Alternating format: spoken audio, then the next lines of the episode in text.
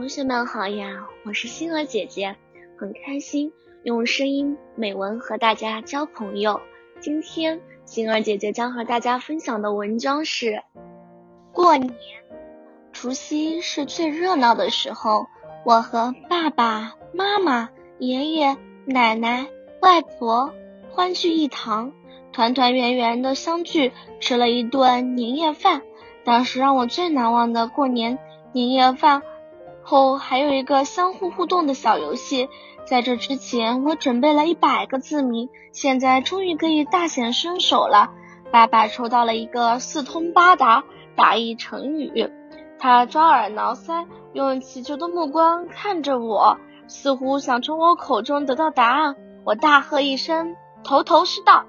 爸爸听了无话可说，只会使劲的点头称是，惹得周围人哈哈大笑。外婆出了一个二三四五六七八九打成语。当我话音刚落，外婆很快答到了缺一少十，答对了，我高兴的喊道。于是外婆向老爸瞥了一眼，炫耀了一下，我才发现外婆可爱的一面。妈妈出了早上打字，妈妈以为很好猜，随便说了一个字。这字既不像古代的“古”，又不像现代的“袋”子。我对妈妈的答案也哭笑不得。早字在上面就是“日”，我迫不及待了。答案冲口而出。在这样一个游戏中，整个客厅都充满了欢笑。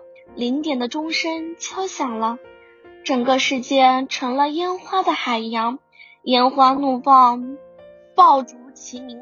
各种各样的烟花在天空中表现出自己最美的姿态，迎接新年的到来。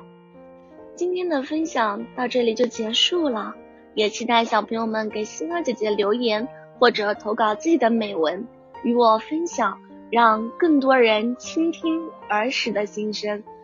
我们下次再见。